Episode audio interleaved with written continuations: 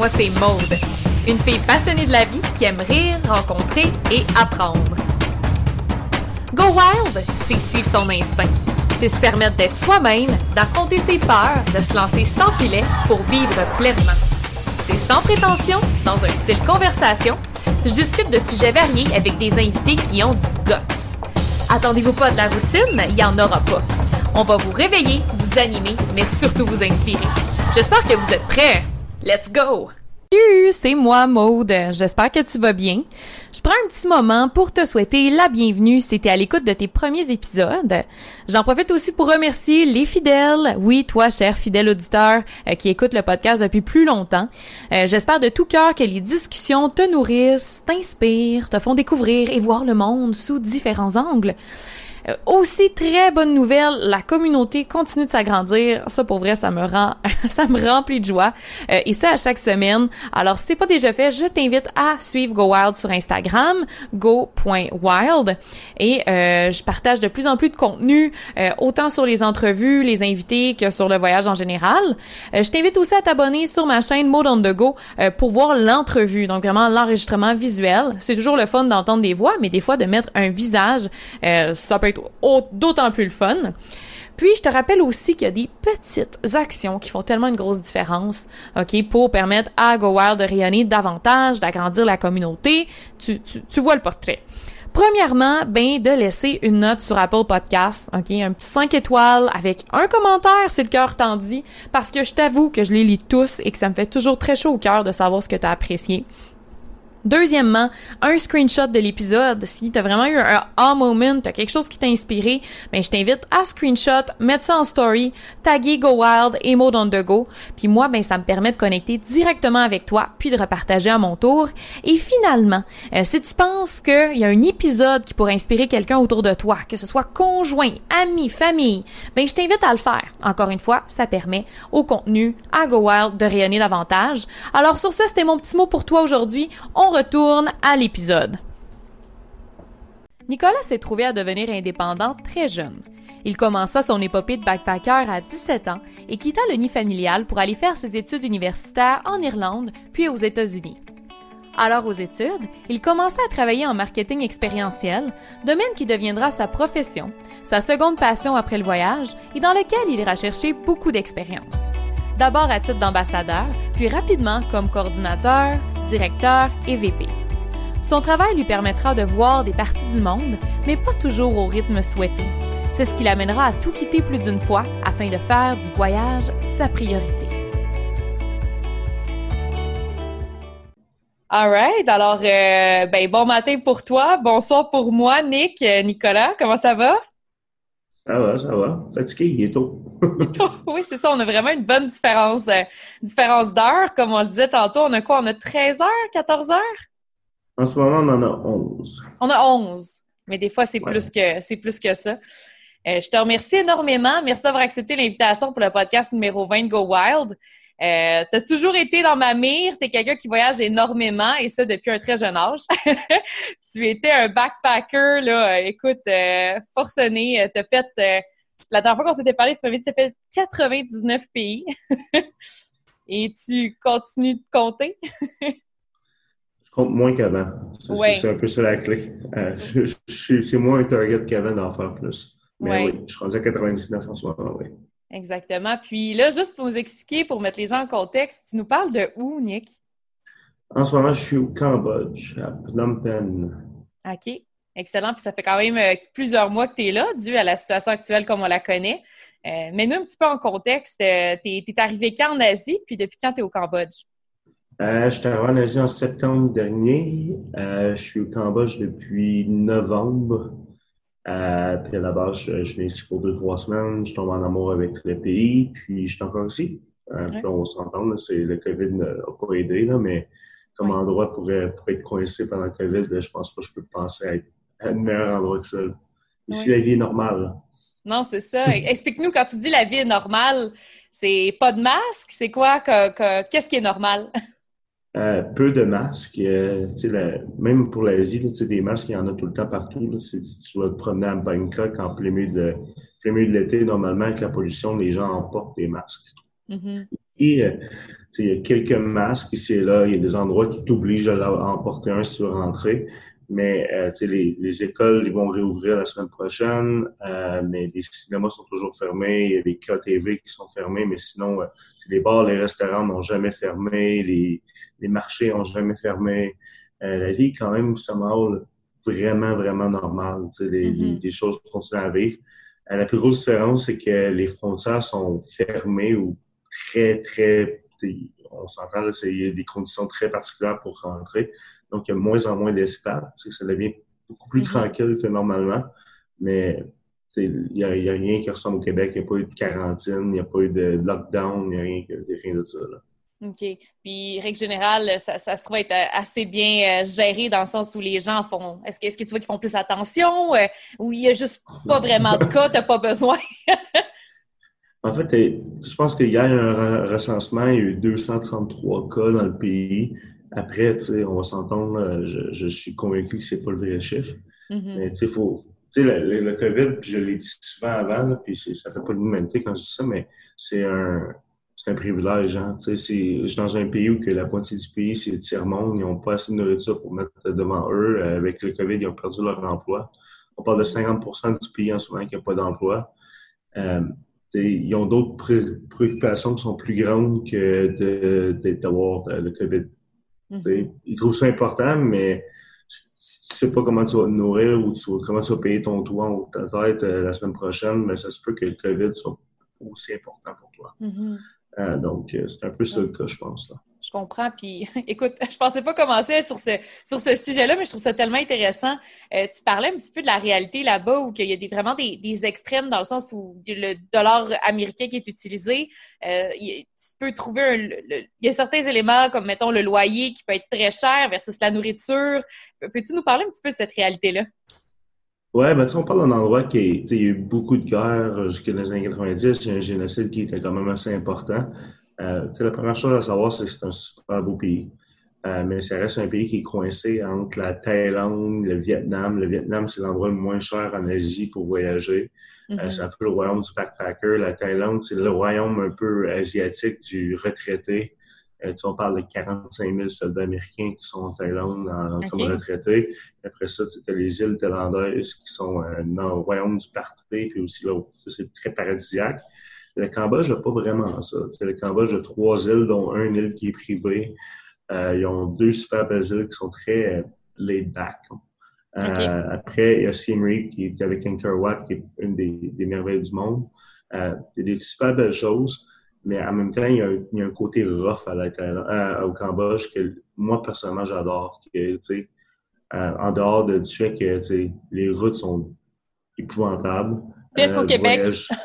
Ah, ça, ça, se compare même pas. Là. Les routes sont épouvantables. sais, faire 100 km, ça va te prendre 4 heures aussi. Euh, les routes sont épouvantables. Sauf que les gens que tu rencontres à chaque petit voyage, à chaque endroit que tu vas, euh, les gens sont super gentils. Ils sont conscients que le tourisme est un, une économie qui ne peut pas se passer. Euh, mais en même temps aussi, c'est vraiment des opportunités. Et puis, moi, avec mon background en développement des affaires, avec en, tant que consultant marketing, ben, il y a beaucoup d'opportunités ici. Euh, après aussi, ben, c'est juste un bel endroit celle-là, c'est le défi. Là, je veux dire, c'est l'endroit avec le plus de cas de malaria, avec le plus de cas de dengue. Il y a, beaucoup, de mm-hmm. problèmes. en ce moment, il y a une éclosion d'un autre, autre virus qui est transporté par euh, les moustiques ici, que personne ne comprend depuis une semaine, qu'il y a à peu près 120 cas, surtout des enfants, qui sont le centre de malaria international, le centre de dengue international font des, font des recherches. Donc, euh, c'est un peu, il y a toujours quelque chose. On ne s'ennuie jamais au Cambodge. Mais en même temps, le pays grandit super rapidement. Puis si tu vois les photos de, de Phnom Penh euh, il y a trois ans, puis les photos aujourd'hui, tu ne reconnaîtras pas la ville. Non, c'est ça, ça évolue vraiment de manière fulgurante. Puis toi, en fait, tu parlais, bon, tu euh, travailles pour une compagnie, euh, dans le fond, un studio de jeux vidéo mobile à Singapour. Puis tu es aussi consultant. Peux-tu juste nous expliquer? Puis tu as aussi un, un bar. Explique-nous un peu tout ce que tu fais. Euh, ben, en fait, moi, tu sais, j'ai fait, euh, j'ai travaillé pendant 12 ans en marketing expérientiel. Tu sais, j'ai commencé sur le terrain pour me rendre jusqu'à, tu sais, j'ai été VP dans, dans des boîtes, j'ai été directeur marketing dans d'autres boîtes. Euh, en ce moment, je travaille pour un studio, un studio de jeux vidéo mm-hmm. euh, dans l'industrie du gaming mobile. Donc, euh, on travaille, on, fait des, des, ce qu'on appelle les casual games. C'est les petits jeux qu'on joue tous les jours sur nos téléphones, on a dans le métro, peu importe. Euh, puis on a une plateforme qu'on vend ou qu'on a des partenaires dans le milieu des applications mobiles. Donc, les Kelco, les, les, les wallets digitaux, très fintech. puis les gens, ils peuvent entrer dans des tournois ou que après quelques temps, après, pour mettons, une semaine ou une journée ou peu importe, avec un, prix d'entrée, puis ils peuvent gagner une certaine somme d'argent ou des expériences euh, exceptionnelles ou peu importe. Euh, avec les jeux. Euh, donc, je travaille pour ce studio-là. Je m'occupe de leur développement international. Donc, on fait, on fait beaucoup de business dans les milieux émergents. Donc, on parle du Myanmar, le Bangladesh, l'Inde, le Cambodge, etc. Euh, on a beaucoup de business en, Amérique du Sud. Euh, j'ai la chance de parler cinq langues, donc ça m'aide vraiment beaucoup de pouvoir faire de la business dans beaucoup d'endroits. Euh, donc, je travaille avec eux à, temps plein. En même temps, je travaille pour deux studios québécois dans le milieu du divertissement qui étaient les deux mes fournisseurs à l'époque, dans le temps que j'étais en agence. eux, ils regardent l'Asie comme un marché où ils peuvent s'implanter. Euh, ça reste que ma passion n'est pas dans le, les jeux vidéo mobiles. C'est pas ma passion, mais m'excuse moi, mais c'est pas ma passion. J'adore euh, le développement, j'aime beaucoup le fait de, de, travailler dans les milieux émergents, mais c'est vraiment pas ma passion. Ma passion va toujours rester le marketing et le divertissement. Donc, je travaille avec, mm-hmm. je travaille avec, euh, avec ces studios-là à essayer de les implanter en Asie. Euh, très vite de rendre ça pas mal complexe. Ils sont passés avec moi, je suis chanceux. euh, puis euh, finalement, euh, ben, j'ai récemment ouvert un bar à Phnom Penh. on a un endroit qui s'appelle Passaclaim, qui est un endroit un peu particulier. c'est des, des ruelles où il y a plein de, de, ruelles qui sont vraiment petites avec plein de mini-bars. Donc, on parle de bars qui peuvent... le mien est un des plus gros. On peut avoir à peu près 30 personnes dans le mien en même temps en général, c'est des bars qui peuvent avoir entre 10 et 15 personnes. Puis les gens se promènent, ouais, se promènent d'un bar à l'autre. Euh, ça me fait penser un peu d'un, au Japon, à Shibuya, ou peu importe. Mais euh, là, c'est vraiment des petits bars avec des ambiances très distinctes. Euh, le mien est un bar sud-africain. On fait notre propre gym. On a nos styles là-bas. Euh, puis c'est vraiment une ambiance très laid back. Euh, donc ça, c'est cool. Mais à côté de nous, il y a un surfing bar je sais pas où c'est le surf en bas, je me trompe, mais il y a un surfing bar, il, y a un, il, y a un, yacht club, euh, il y a un bar qui, qui, euh, qui s'appelle le White Rabbit, qui est très euh, fantastique. Il y a plein de, plein de, plein de bars différents. Excuse-moi, Nick, je me demandais, en fait, c'était-tu quelque chose que tu avais en tête d'ouvrir un bar? C'était-tu comme là, un peu dans ta bucket list, ou c'est juste avec les circonstances actuelles, c'est ce qui t'a mené à, à, à faire ce move-là? Euh, c'était pas dans mon c'était pas dans mon bucket list. Euh, en fait, je, je, suis propriétaire d'un d'une auberge de jeunesse au Portugal depuis 10 ans. Euh, je suis pas propriétaire principal, mais c'est un investissement que j'ai fait il y a plusieurs années. Euh, puis je suis j'ai investi dans des bars dans le passé. Je suis encore investisseur dans, un bar à Montréal. Euh, mais c'est pour moi, c'est un investissement, c'est une opportunité d'affaires. Euh, la vérité, c'est que 50% des business au, Cambodge ont, fait faillite dans les derniers quatre mois. Euh, il y a un besoin de divertissement. C'est peut-être un manque dans mon emploi en ce moment. Je trouve que je, suis moins connecté avec les gens que j'ai l'habitude de l'être. C'est un peu le, plaisir du marketing expérientiel, c'est que tu es toujours en mm. contact avec les gens. Puis chaque campagne que tu construis, c'est du man-to-man. Euh, je pense que le bar me, me ramène un peu plus à mes sources. Après, est-ce que mon but, c'est d'être gérant de bord pour le reste de ma vie? Vraiment pas. Euh, je l'ai vu comme un investissement euh, financier. Euh, pour moi, c'est j'ai deux partenaires locaux. C'est de m'assurer que les opérations sont dans mes standards. Puis après, dans 6-7 mois, j'espère pouvoir me détacher mm-hmm. un peu plus du bord. toujours être présent une fois de temps en temps, mais me détacher puis le voir comme un investissement financier. Mm-hmm. Puis j'aimerais ça, en fait, te, nommer le marketing expérientiel. C'est drôle parce que c'est de, de c'est la raison pour laquelle je te connais, Nick. on s'est connus, dans, on a baigné toutes les deux dans ce, dans ce beau milieu-là qui est donc euh, intéressant, qui, comme tu l'as dit, permet de, rencontrer plein de gens, de voyager surtout, parce que pour toi, ça a été un peu l'initiation. J'aimerais ça que tu nous parles de comment ça a commencé pour toi. Non, attends, on va démystifier. C'est quoi le marketing expérientiel? la question. La question, mais pour ceux qui nous écoutent et qui ne savent pas. ouais, mais c'est tellement complexe. Puis, tu sais, je m'excuse, je suis certain qu'il y a plein de gens qui ont des, ils ont des définitions différentes. Moi, pour moi, le marketing expérientiel, c'est pas ça n'a pas besoin de marketing terrain. L'idée, c'est de faire vivre des expériences aux gens. Euh, mm-hmm. le but, c'est de faire changer la perception d'un brand ou d'améliorer la perception d'un brand en faisant vivre des émotions et des expériences aux gens. Après, mm-hmm. tu sais, je pense qu'il y a un, avec on le voit encore avec le COVID-19, puis j'ai beaucoup, beaucoup d'amis en agence en Amérique du Nord puis en Europe. C'est pas facile pour eux. Euh, je pense que tout le monde est en train de se demander est-ce qu'on peut faire du marketing expérientiel en ligne? 100 tu peux faire du marketing expérientiel en ligne. Après, c'est de savoir c'est quoi les, la base, c'est quoi le core du marketing, puis c'est de faire vivre des émotions aux gens. Mm-hmm. Si tu me dis que tu es une agence expérientielle puis tu veux commencer à vendre des billboards sur le bord de la rue, ben, tu, ne comprends pas. Après, il y, a plein de moyens de travailler avec des, avec des boîtes comme Guama ou que, on fait des, plateformes de jeux vidéo, peu importe, puis d'être capable de faire, de faire vivre des émotions aux gens, que ce soit un release de jeu, un release de produits euh, expérientiels ou uniques, que ce soit de, de, faire connaître un brand ou de, tu sais, mettons, Chiaga le fait il y a plusieurs années de dévoiler ton, ton, ton, ta programmation à travers un jeu, peu importe. Ça, c'est expérientiel. Après, est-ce que ça a besoin d'être un food truck qui, qui, fait rentrer des gens à l'intérieur, qui fait construire leur propre smoothie pour être considéré expérientiel? Je ne le crois pas. Mm-hmm. Mais l'expérientiel, c'est un peu ça la base. C'est mm-hmm. ça qui t'a qui t'a donné un peu ce goût-là puis cette passion-là pour le marketing événementiel. Euh, le marketing qui, encore aujourd'hui, comment dire, ça, reste une passion pour toi. Je, je, me trompe pas en disant ça. Non, non, ça reste. Euh, après le voyage, le marketing expérientiel est ma plus grande passion. Ça ne changera jamais. Euh, moi, j'ai eu la chance de. J'ai fait deux bacs à l'université, puis euh, j'ai passé mes, mes bacs à travailler comme ambassadeur de marque. Après, j'ai été, coordonnateur à temps plein en même temps que j'étais à l'université. j'ai même eu un poste de, de project manager pendant que j'étais à l'université. j'ai fini, j'ai fini mon université, puis j'ai je me suis rendu compte que, en fait, ma job étudiante, c'est la job que je voulais faire. Mm. Euh, j'ai quand même fini mes, mes diplômes, mais j'ai jamais vraiment travaillé dans, ce, dans ces milieux-là. Euh, j'ai pris une pause pendant quelques années pour euh, vraiment me concentrer sur le voyage. puis je le cacherai pas, là, pendant un bon bout de temps, peu importe la, job que j'avais ou le contrat que j'avais, le but c'était d'avoir assez de fonds pour continuer à voyager ou retourner voyager. puis quand je manquais de fonds, ben, je retournais, je retournais à, au marketing, mais j'ai jamais vu comme un plan B. Euh, j'ai eu la chance de voyager pendant huit ans euh, non-stop euh, à travers le monde. après ça, je suis revenu, je, me suis concentré sur ma carrière, mais ça m'a jamais empêché de voyager. puis en ce moment, ben, je suis retourné au voyage. Oui.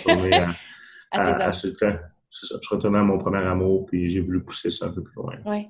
Mais j'aimerais ça ramener ça, en fait, à cette étape enfin, je l'ai appelé le Chapter One, mais quand tu étais en tournée, parle-nous un peu, c'est parce que c'est ça que tu as fait. Tu as fait, euh, quand je pense à, voyons, la, tournée pour la torche olympique, euh, c'était des tournées à travers le Canada, right? Oui, j'en ai fait plusieurs, un peu partout. Euh, j'ai eu la chance, puis knock on wood, c'est pas tout le monde qui a eu la chance de travailler là-dedans.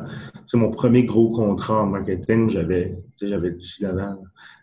puis même pas, j'avais j'avais 20 ans. Je me, je j'avais 20 ans, puis je travaillais sur euh, le relais de la flamme olympique euh, à, Vancouver. Oui. Euh, j'ai passé un an à travailler sur un projet que le but, c'était d'aller de communauté en communauté à travers le pays pour faire une célébration avec un stage de musique des artistes, parler des athlètes, présenter, présenter la flamme olympique à une communauté, leur faire vivre une petite expérience l'idée était un peu d'amener les Jeux olympiques et de montrer aux gens que les Jeux olympiques étaient les Jeux du Canada et non de Vancouver. Mm-hmm. à, l'époque, ce, qui était le fun, c'est que le comité olympique investissait beaucoup plus qu'il investissait dans le passé. Puis il initiait plusieurs programmes. Euh, moi, à travers de ça, mon emploi était de représenter Coke. Donc, euh, tu sais, j'avais, j'avais une équipe. Puis, tu sais, c'est, vraiment ça qui m'a fait triper. Tu sais, quand on parle de travailler sur des gros événements, ton milieu puis ton background n'est pas si important que ça. Euh, j'avais une équipe de sept personnes. Dans mon équipe de sept personnes, j'avais un pilote de WestJet qui avait pris une année sabbatique, j'avais un psychologue, j'avais un, acteur, j'avais un gars qui travaillait sur la construction depuis dix ans. Euh, on était sept personnes très, très différentes. Puis si on regardait ça à la fin, il n'y avait personne qui avait étudié en marketing. on était juste une équipe. Euh, la personne qui nous avait engagés nous avait engagés sur la communauté, un peu de chemistry qu'on allait avoir. Puis, passer un an sur la route avec des gens, tu l'as fait, c'est pas évident. Il faut que la personnalité match. Oui. Il n'y a rien de plus transformateur que ça. Comment est-ce que ça t'a ça t'a changé? Peut-être au niveau personnel, mais aussi ta perception du voyage. Elle était comment à cette époque-là? À l'époque, à l'époque, moi, mon, voyage, puis ça l'a été après. je suis quand même parti pendant plusieurs années après, mais euh, à l'époque, mon, voyage était un backpack. que, Je n'étais pas habitué de passer mes, mes, journées dans un 5 étoiles. Puis en tournée en marketing expérientiel, souvent, on est super bien traité. sais, aux Jeux olympiques, on, a, eu un training, ça c'est vraiment une drôle d'histoire. On a eu un training euh, avant de commencer qui était un, fallait comment gérer les groupies, puis comment gérer les fans, puis quel genre de déception, puis de backlash qu'on pourrait avoir de ça, les Jeux olympiques vont être fermés, puis on était dans une salle remplie de tam-tam, puis je rentrais pas dans les détails, là, c'était quand même assez quétaine, puis on riait de ça, on disait, qu'est-ce qu'on fait ici, on n'est pas des stars, là, tu sais, ça n'a pas rapport. Puis, littéralement, euh, on, est, on était au Newfoundland, je pense, la deuxième journée de la tournée, puis on avait des gens qui nous regardaient, puis qui étaient comme, je, tu prendre une photo de mes enfants, tu peux signer des autographes? On était comme, voyons, c'est juste parce que j'ai un, un, manteau qui est marqué euh, Jeux olympiques dessus. Je suis pas un athlète. Mm. Puis, c'est quand même vraiment spécial comme expérience. Et, tu sais, tout ça, après les Jeux olympiques, j'ai travaillé sur le, tour du, trophée euh, euh, de la Coupe du Monde. Tu sais, j'étais en Afrique du Sud, puis tu sais, c'était super gros comme expérience aussi. Euh, j'ai eu la chance de travailler sur les Jeux olympiques de Londres aussi, qui était spécial pour moi parce que j'ai un bagon néerlandais, puis on était en Irlande avec le trophée, avec la, avec la flamme, c'était super cool. Puis, de travailler avec des gens que j'avais travaillé à Vancouver, mais j'étais à Londres dans un nouveau pays. C'était ma première grosse expérience de travailler à l'étranger mm-hmm. aussi. Euh, il y a une grosse différence entre backpacker à l'étranger et c'est super le cool, puis ça va rester ma passion toute ma vie, mais quand tu travailles professionnellement, c'est le fun de je ne veux pas avoir l'air autant en disant ça, mais c'est vraiment cool de, de, parler avec des gens qui veulent t'amener dans un autre pays pour travailler avec toi parce qu'ils pensent que tu peux apporter à leur événement, puis tu as l'expertise pour pouvoir les amener. Surtout que j'étais jeune, puis j'ai été chanceux, ces deux expériences-là, les deux Jeux olympiques que j'ai faites m'ont ouvert énormément de portes dans le, passé. Euh, c'était un bon icebreaker dans n'importe quelle entrevue.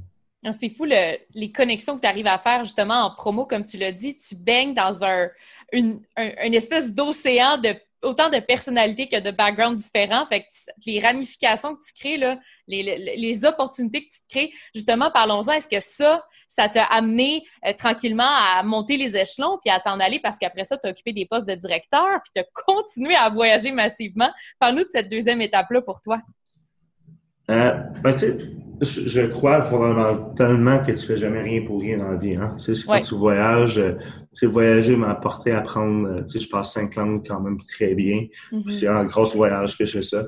Euh, j'ai occupé des postes de directeur puis de, de VP vente euh, euh, pour des compagnies québécoises qui voulaient faire l'international.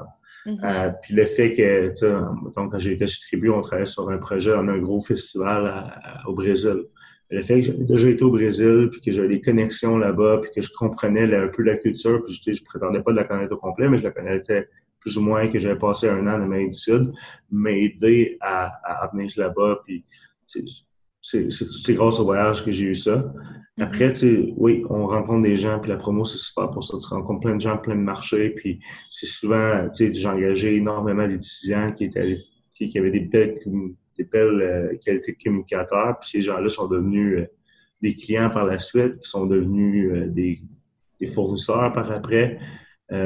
c'est ça, c'est trippant vraiment. Mm-hmm. Moi, dans mon, dans mon background, j'ai eu la chance très jeune d'avoir un téléposte assez senior en agence. puis j'ai laissé tomber ça pour retourner au voyage. J'ai voulu vraiment me concentrer sur mon backpacking pendant plusieurs années. Puis pendant plusieurs années, mes parents comprenaient rien. J'avais des super bons postes avec des bons salaires à 22, 23 ans. Puis après, je faisais des job-ins des petits contrats ici là pour pouvoir, euh, pour pouvoir euh, avoir le plus de temps libre possible pour retourner voyager, puis retourner backpacker. Puis j'allais, j'allais, j'allais vivre à, Barcelone, en Espagne, puis j'avais des job-ins là-bas.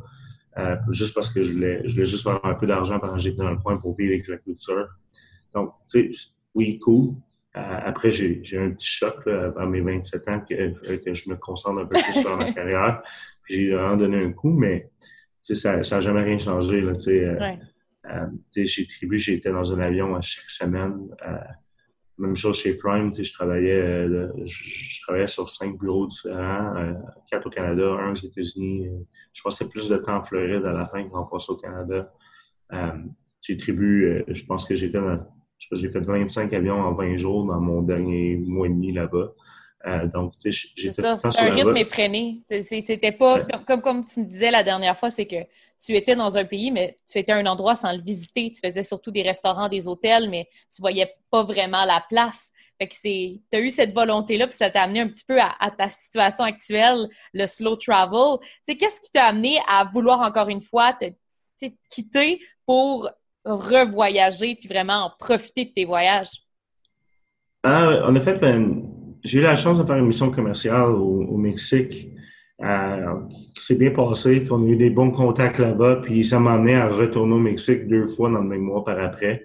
Euh, cette fois-là, en mission commerciale, tu, le vis tout le temps différemment. Tu es avec 10, euh, 15 compagnies québécoises ou canadiennes.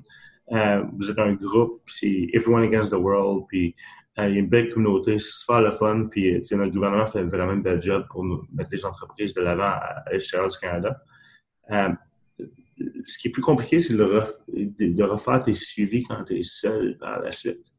Euh, mm. Si on, était une petite entreprise, on ne pouvait pas voyager à 10 à chaque fois. quand je voyageais seul, il fallait qu'on je faisais attention à notre argent, à ce qu'on dépensait. Euh, puis j'ai je suis retourné deux fois au Mexique pendant 10 jours. Euh, puis je me suis rendu compte que j'avais pas le temps de rien faire. je passais ma vie dans des salles de réunion. J'allais au restaurant le soir rapidement. Puis je travaillais de, souvent le, soir, puis dans les petites heures de la nuit euh, sur mes projets euh, ailleurs dans le monde, où je faisais des calls à partir de ma chambre d'hôtel. Euh, puis la dernière fois, je suis allé au Mexique, j'ai pris une demi-journée du deuxième trip de 10 jours pour essayer de voir un peu Mexico City. Parce que ça faisait trois fois, j'y allais en un mois, puis j'avais rien vu. puis tu sais, j'avais des conversations avec des amis, puis j'avais des conversations même avec des employés ou des collègues qui disaient « Ah, Nick, tu dois J'ai vu une photo de toi sur le bord de la plage à à Cancun. Je suis comme, ouais, t'as vu une photo de moi sur bord de la plage, vite, vite, entre deux meetings puis deux avions, parce que mm. je trouvais ça le fun. je trouvais que le local était beau. la vue était belle, mais j'avais pas le temps de profiter de rien. Euh, puis, tu sais, moi, je suis, passionné de voyage depuis toujours, puis ça commençait à me faire mal un peu. J'étais vraiment, on suis ici, puis j'essaie de faire des affaires avec les Mexicains, mais je m'intéresse zéro à leur culture en ce moment. Je m'intéresse zéro à rien. Puis, oui, oui, on veut créer un festival qui va, qui va leur ressembler. Puis oui, on va trouver un consultant local, mais ça marche pas, ça. Euh, puis en même temps, on, on, vieillit tous, on a, on a toutes des discussions, des, des réflexions sur euh, le futur, euh, les enfants, le mariage, je ne pourrais pas. Moi, j'étais comme, ah, regarde, écoute, si je peux faire ça une fois dans ma vie, puis pas, pas tuer ma carrière, c'est le temps de le faire. Ouais. Fait que c'était quoi ton idée? Oui, c'est ça. C'était quoi l'idée derrière? Je pense que tu avais parlé de l'Australie, mais finalement, ça a été un tout autre projet. À, la base, j'allais en Asie pendant trois, quatre mois. J'avais besoin de relaxer. Euh, je m'en allais au Sri Lanka surfer, puis aller voir des éléphants. Puis après ça, je, je voulais aller je voulais, voir la Thaïlande. J'avais jamais vu la Thaïlande. Aller dans quelques petits pays. Puis après, je voulais vers, euh, je dirais avril, mars, avril, je devais me déplacer vers l'Australie. Euh, j'avais vu ce travail pour deux ans là-bas. puis je devais rentrer dans le pays avant juin pour qu'il soit valide. Euh, puis mon plan à la base était de probablement retourner très dans mon, dans mon domaine de travail, mais là-bas.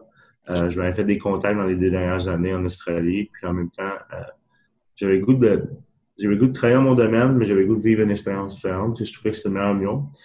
Euh, finalement, ben, COVID est arrivé, plein d'autres choses sont arrivées. Euh, puis je suis resté au Cambodge pendant vraiment plus longtemps. Puis l'Australie est tombée euh, sur les veilleuses, puis il jamais, jamais arrivé. Est-ce que ça va arriver un autre jour? Probablement un jour que je, je ferai ce trip-là, mais pour le moment, je suis ici.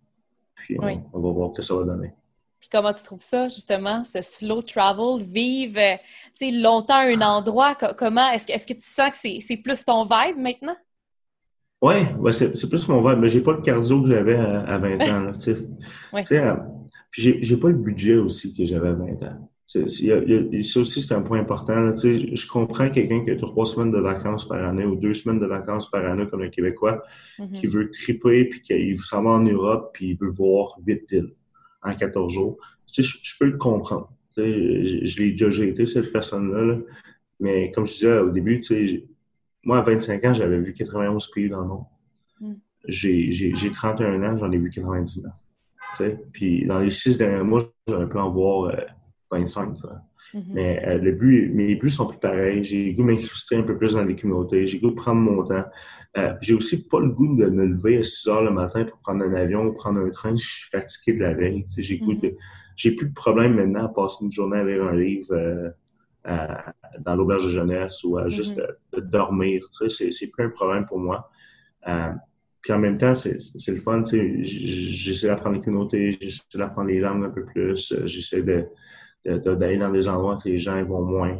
Parlons-en, euh, parlons-en. Où est-ce qu'il faut aller? Qu'est-ce que tu as vu à date? Euh, parle-nous un petit peu de, de tes, ce qui t'a marqué côté culture, puis endroits aussi qui t'ont marqué.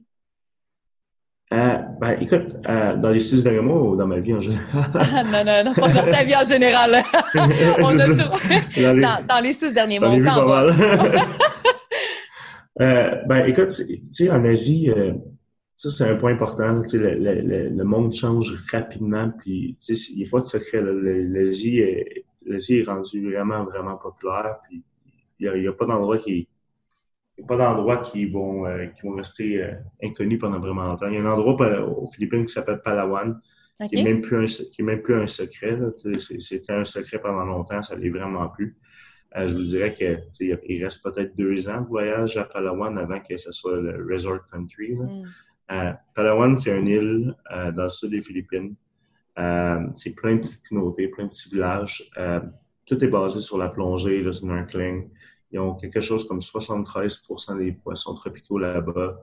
tu peux faire du snorkeling avec des, vaisseaux japonais de la guerre mondiale. Tu, te promènes, tu peux rentrer dans le vaisseau, ressortir. c'est vraiment pas cher, c'est super beau, c'est un super beau climat. ça, je, je, te dirais que dans les cinq dernières années, c'est vraiment le plus bel endroit que j'ai voyagé. Euh, Est-ce que tu as pu faire de la plongée? Est-ce que tu as, tes cours et tout? Euh, j'ai mes cours en plongée, j'en ai pas fait. Euh, pas, ça aussi, ça, ça, fait partie des choses que j'ai faites juste pour avoir un bucket list quand j'étais plus jeune. mais avec toi, j'aime pas ça. ça. me donne vraiment mal à la tête. Ça me, je me sens pas bien après avoir fait de la plongée. je trouve ça super cool. je comprends pourquoi les gens adorent ça. Puis je le recommande à tout le monde mais c'était pas fait pour moi. En même temps, moi, je suis très à faire du, du saut en parachute. Puis je sais que c'est pas fait pour tout le monde non plus, mais moi, j'aime vraiment ça.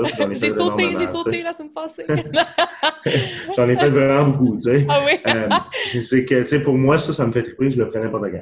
Euh, Mais faire de la plongée en tant que tel, j'ai fait mes, j'ai fait mes cours quand j'étais plus jeune, puis mais maintenant, ça me fait plus triper. Je fais du mm. snorkeling, j'aime beaucoup, beaucoup nager, j'aime, tu sais. Mais la plongée en tant que tel, c'est pas pour moi. Mm-hmm. C'est un bel endroit pour en faire. oui, non, c'est ça, on va le noter, puis je vais les mettre dans le détail du podcast. Mais je, sais, tu m'avais aussi parlé d'un moment où tu allais célébrer ton anniversaire. Puis, on parle de l'importance de faire des bilans, puis de faire de l'introspection. Puis, tu es allé te retirer sur une île pour comme faire une détox. Parle-nous un peu de ce moment-là. Parce que ça a été quand même assez charnière parce que ça t'a permis de rencontrer quelqu'un aussi. Fait qu'en tout cas, parle-nous de ce moment-là.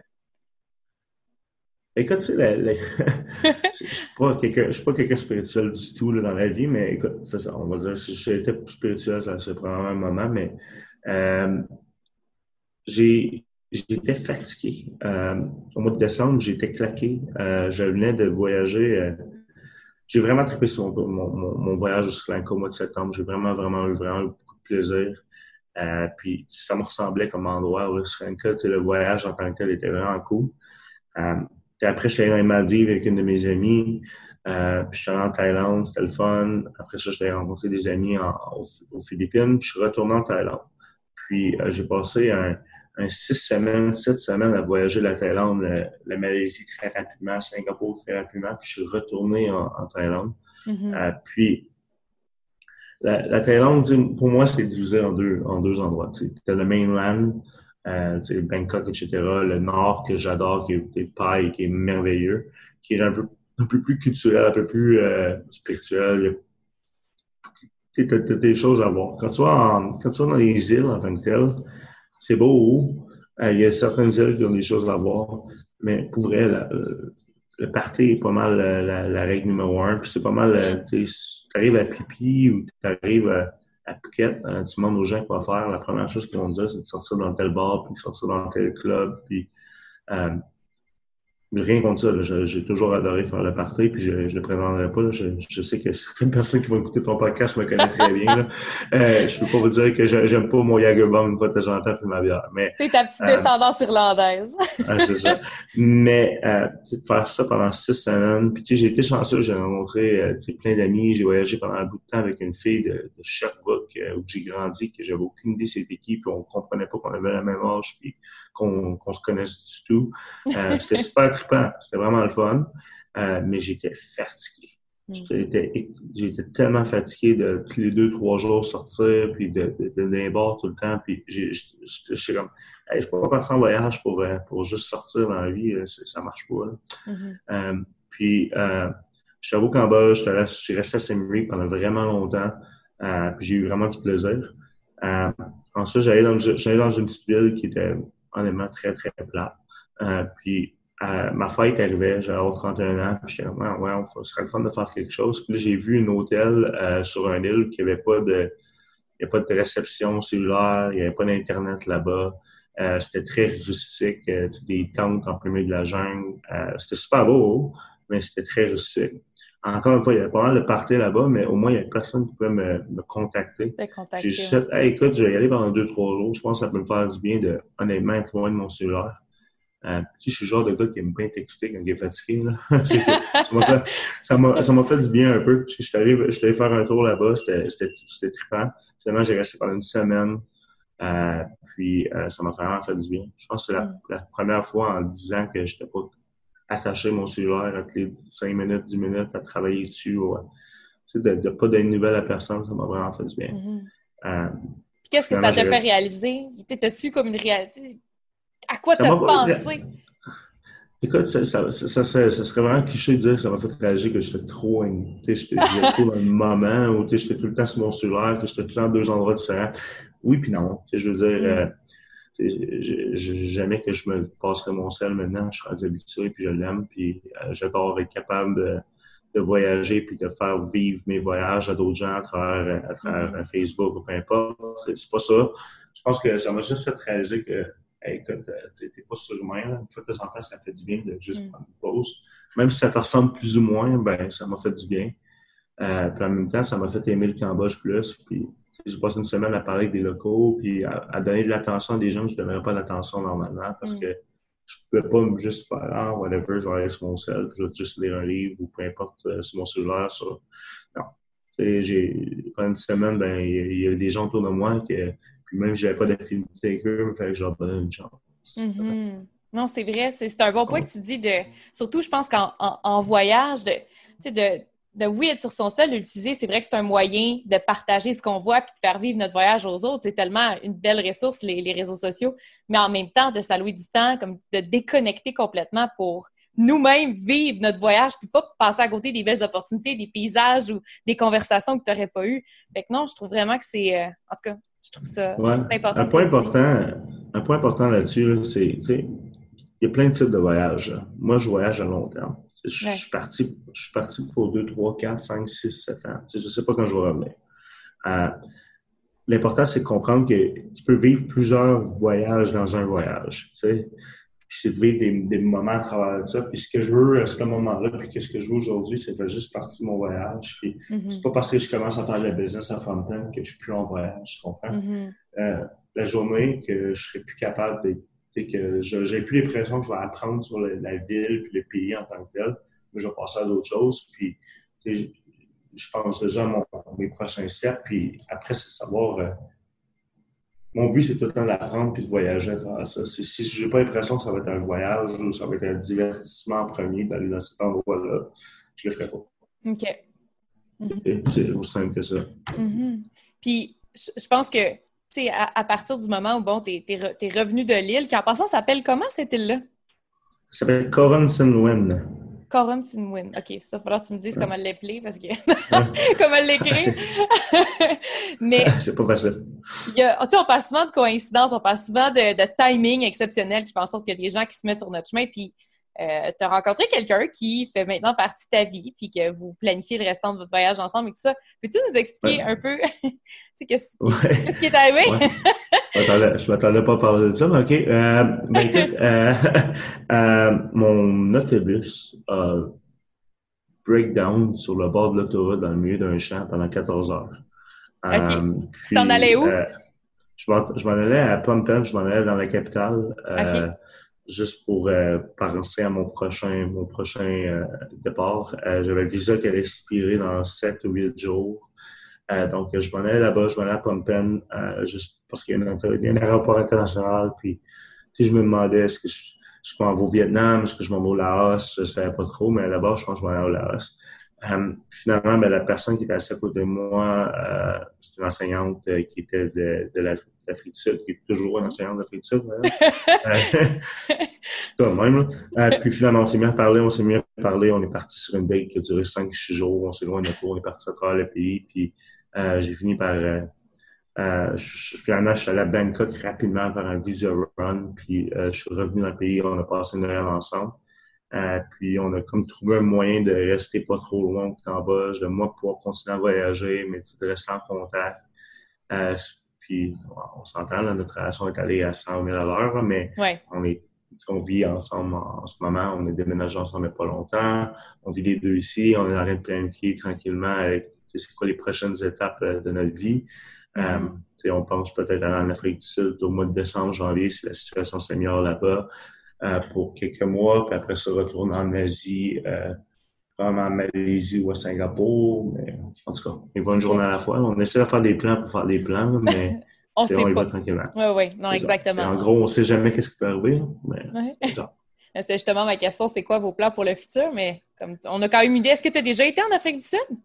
Oui, oui j'étais en Afrique du Sud quand j'étais plus jeune, pas mal. Ouais. Très longtemps, j'avais 17 ans. Ah, ça va être le fun de peut-être revisiter ça. C'est tellement beau. Il y a des, en tout cas, des États indépendants. J'avais justement la dernière personne que j'ai eue sur le podcast me parlait du Lesotho et tout ça, à quel point c'est magnifique. En tout cas, je te le souhaite. Puis écoute, Nick, euh, j'aime ça poser des questions en rafale. Le but, c'est d'être le plus spontané possible parce qu'on migue vers la fin, malheureusement. J'aurais aimé ça discuter encore avec toi parce que tu as tellement, as tellement d'expérience de voyage, c'est incroyable. Euh, mais écoute, es-tu prêt? Oui. OK, excellent. Donc, on y va. Tu peux sauver un seul continent, tu sauves lequel puis pourquoi? Ah, c'est tellement dur comme conversation, comme, question. Écoute, euh, le continent qui me ressemble le plus, c'est l'Europe. Ça va toujours être l'Europe. Euh, pour moi, ça, me fait triper, puis c'est une question de proximité.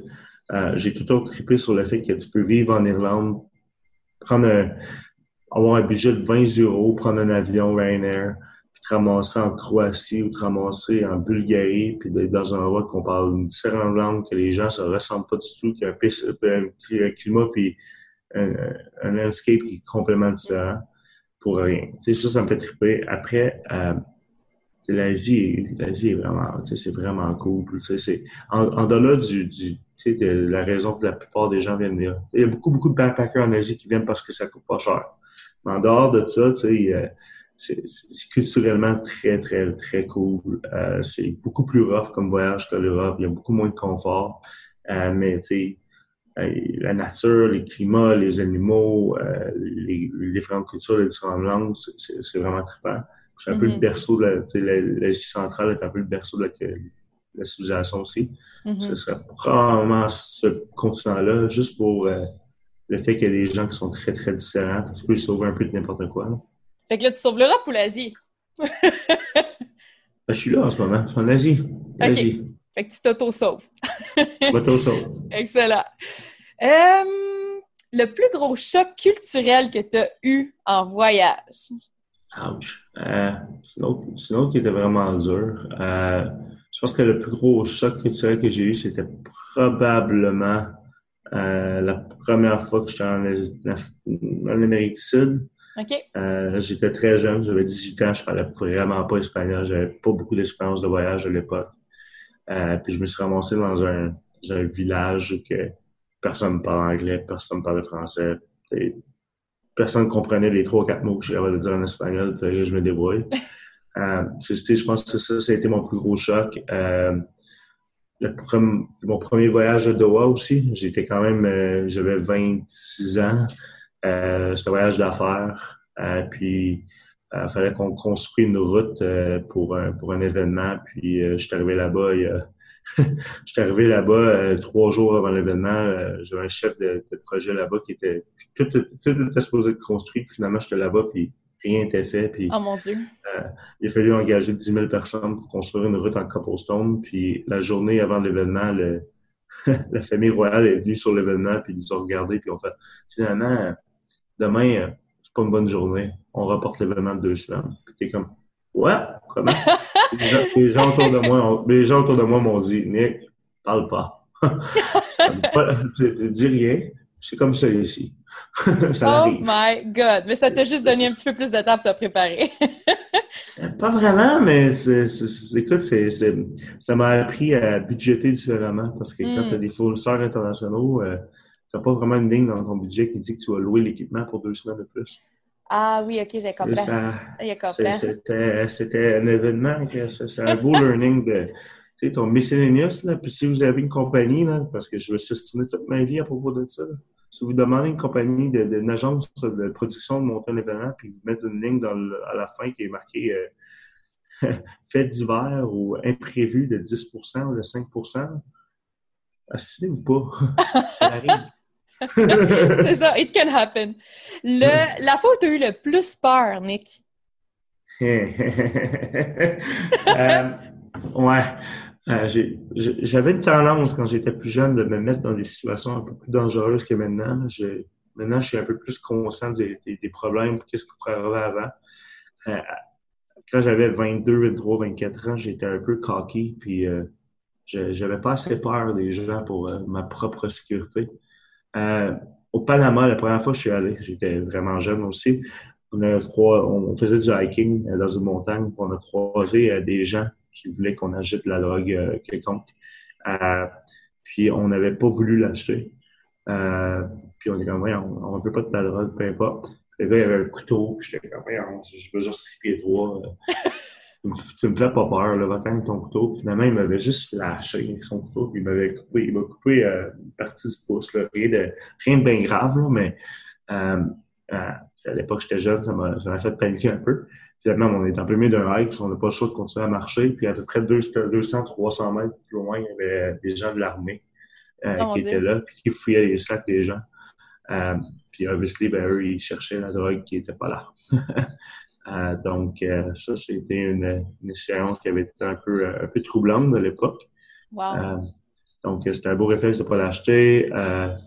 Euh, la première fois que j'étais en route vers le Venezuela, puis je me suis fait sortir euh, d'un autobus par un local à peu près 10 euh, minutes avant d'arriver à la frontière parce que il y avait des locaux qui parlaient en espagnol devant moi qui disaient qu'est-ce qu'elle allait faire aux trois touristes avec leur backpack à jusqu'au moment qu'on allait croiser la frontière.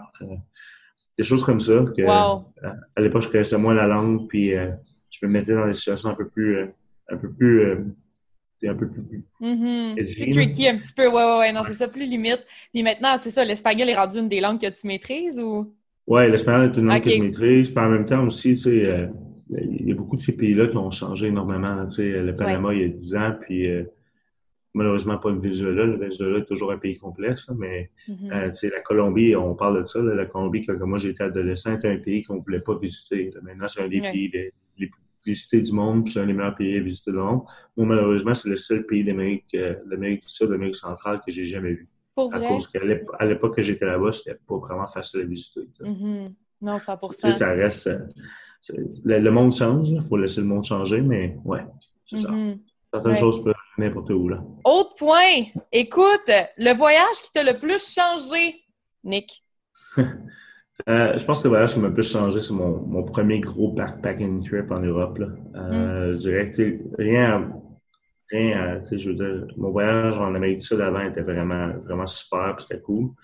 mais j'ai eu beaucoup d'aide dans ce voyage-là. J'ai beaucoup d'amis, j'ai des parents de certains de mes amis qui ont voyagé pendant beaucoup de temps avec nous. Tu sais, j'ai eu beaucoup, beaucoup d'aide.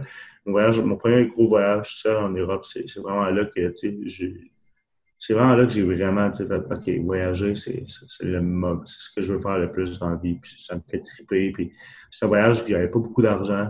Euh, puis je faisais du couchsurfing tout le temps. J'ai rencontré plein de locaux. Euh, puis, tu sais, je, je, faisais du couchsurfing parce que j'avais pas d'argent. Puis en ce moment, je fais encore du couchsurfing dans plein de voyages, puis j'en ai de l'argent. parce que tu aimes juste ça. parce que j'aime ça. Parce que ça me fait rencontrer du monde, ça me fait voir des endroits que j'ai pas vus, ça me fait communauté. Puis il y, a, plein de types de voyages. Euh, moi, j'ai du temps en ce moment. C'est tu sais, mm-hmm. passer trois jours avec quelqu'un, euh, une famille, à quel endroit j'ai le temps de le faire. Je comprends que si tu fais deux semaines de voyage, tu veux voir Londres au complet, tu fais, il prend pas le meilleur choix pour toi. Et après, mm-hmm. tout le monde a ses raisons pour ses types de voyage. Euh, mais je pense que mon voyage en Europe, c'est ce qui m'a fait le plus changer. Mm-hmm. ça m'a fait connaître tellement de monde. je rencontre des gens que j'ai rencontrés dans ce voyage-là partout dans le monde maintenant qui voyagent encore. Ou, qui ont déménagé euh, en Asie ou peu importe, que je vais les voir encore. C'est que, non, je pense que c'est lui. Oui. Puis, que, quand tu voyages, tu te sens pleinement vivant, puis complète la phrase? Euh, quand je me perds. Ah. Euh, c'est mon premier réflexe dans la vie. Je suis le genre de gars que, à l'époque, j'avais une carte de vide, maintenant j'ai mon cellulaire. Mais à l'époque, je, même encore aujourd'hui, le premier réflexe que j'ai dans n'importe quelle ville que je vois, c'est de juste commencer à marcher puis regarder mes maps. Mm. Euh, puis, tu sais, c'est surprenant les endroits où tu peux te rendre. Tu sais, euh, euh, il y a plusieurs années, je voyageais avec ma copine à l'époque puis sa mère. Puis, on était à Venise. Puis, j'avais été à Venise quatre ou cinq fois dans les trois, quatre dernières années. Puis, je trouvais ça vraiment plate d'être à Venise encore. une journée, elle me frustrait un peu. J'ai fait juste, suis-moi. on, on s'est mis à marcher dans la ville. Puis, on a marché tellement longtemps et tellement loin qu'on voyait des skyscrapers. Il y avait des, buildings à 10-15 étages. il a fallu qu'on revienne en marchant sur l'autoroute parce qu'on n'était plus on était à Venezia. on n'était même, plus à, à Venise. Euh, mais euh, c'est mon premier réflexe, c'est de me mettre à, marcher puis d'aller dans des endroits que les gens ne vont pas normalement. Après, c'est d'être conscient dans quel pays tu es. Faire ça à Rio, à Sao Paulo, ou aller faire ça à Mexico City, c'est vraiment pas l'idée du siècle. Mais en même temps, je l'ai fait encore. Je l'ai fait dans ces villes-là encore. Euh, ça, me fait triper. Oui. T'as laissé surprendre. Tu pas arriver tout planifié avec un itinéraire fixe, mais t'as laissé surprendre par les, les, choses que tu vois. Tu peux avoir un itinéraire fixe, c'est même pas ça. C'est plus pour moi, c'est. Tu sais, je me, je me fais encore des listes. je vais dans une ville pour la première fois, je me fais encore des listes de choses que probablement que j'aimerais voir. Mm-hmm. Je me fais plus d'horaire de il faut que je le vois tel matin, tel soir, whatever. Mm-hmm. Euh, je tripe sport, par contre. Là, que, j'ai, fait des, voyages de, soccer avec des amis en Europe. Euh, j'ai, ça m'arrive encore de booker des, événements sportifs ici et là, mais en général, j'essaie de, j'essaie de laisser de la place à l'imagination. Mm-hmm. Puis on termine avec la question thème du podcast. Un fait wild sur toi que même ta mère, tes parents ne savent pas. Personne ne sait. Ah, fait wild sur moi. C'est quand même comme ça complexe. Je suis quand même quelqu'un qui s'ouvre vraiment facilement. J'ai pas vraiment de face cachée à, mettre fait wild sur moi. Ma mère ne sait pas, mais j'ai pas l'intention d'en revenir au Canada pour un bon bout. vraiment, vraiment un bon bout. Euh, mais sinon, fait wild sur moi, écoute, euh, la plupart des gens ne savent pas que j'étais prof primaire. Mm. Ici, pour être prof primaire, il y a personne, la plupart des gens qui ne savent pas que euh, je parle cinq langues. Il y a pas mal de gens qui ne savent pas que. Euh, c'est quoi les cinq langues? C'est quoi les cinq langues? Euh, français, anglais, italien, allemand et espagnol. OK. OK, OK. Mais, tu sais, je, te dirais que je viens d'ouvrir un bar au Cambodge en plein milieu de la COVID-19. ouais, ça, j'avoue. comment ça me, ça me, décrit bien. Tu sais, la plupart des gens, ils ferment leur business parce qu'ils n'ont pas assez de touristes. Moi, j'ai vu ça comme une opportunité j'ai mm. décidé d'ouvrir quelque chose. Tu sais, en me disant, ça va coûter vraiment moins cher à ouvrir que ça coûterait normalement je pense que ça ressemble à ça, Un, peu, un, peu, ma vie en général. Je pense pas que j'ai fait wow, je pense qu'en général, je suis assez wow. Puis si, si on veut venir te visiter à ton bar, il s'appelle comment? Quand le... Il s'appelle le Brass Monkey. Le Brass Monkey? Est-ce qu'il était nommé comme ça déjà ou vous l'avez vous avez repris ou c'est renommé? Euh?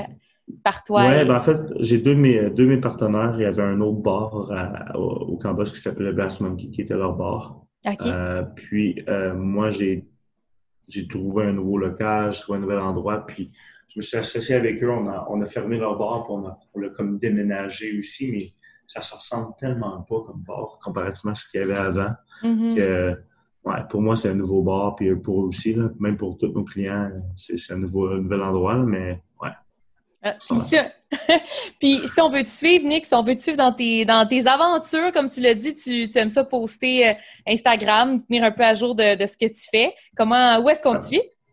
Oui, ben regarde, il y a plein de moyens, euh, plein de moyens de me suivre. Euh, j'écris encore pour plusieurs journaux comme chroniqueur. j'ai une chronique que, j'espère va revenir dans la presse très rapidement. Okay. sinon, j'écris pour des journaux internationaux un peu partout. Le meilleur moyen de, de suivre ça, c'est soit LinkedIn, soit soit, soit mon Facebook ou peu importe, je pose ça sur Instagram. Sinon, Instagram, euh, N, petite barre en bas, Sinot, S-Y-N-N-O-T-T. Mm-hmm. euh, mais sinon, tu sais, je veux dire, euh, je, je voyage vraiment plus pour moi qu'avant. C'est que, oui, les photos, etc., c'est le meilleur moyen, mais c'est un peu ma recommandation à tout le monde. J'avais, j'avais 12 blogs différents avant. Maintenant, je, je me, me, concentre sur euh, ce que le voyage m'apporte. Puis, mm-hmm je, le share avec les gens, mais c'est moins une priorité qu'avant. Oui. Mais c'est quand même à souligner que tu écris magnifiquement bien. Donc, euh, vraiment, pour, euh, pour avoir lu quelques-uns de tes écrits et tout ça. Donc, euh, bref, en, espérant pouvoir continuer à te lire. Et sur ça, écoute, je te souhaite un bon matin, bon déjeuner. Moi, c'est le contraire. Je vais même me coucher. Merci énormément pour d'avoir pris le temps, d'avoir partagé ton expérience avec nous. je suis sûre que ça va outiller et inspirer bien des gens. Puis je rappelle aux gens que l'émission va être disponible ce jeudi. Alors, Nick, je te souhaite euh, une super belle, belle journée. Puis comment du bail en, en, cambodgien, tu sais-tu? Le pire là-dedans, c'est que je ne le sais pas.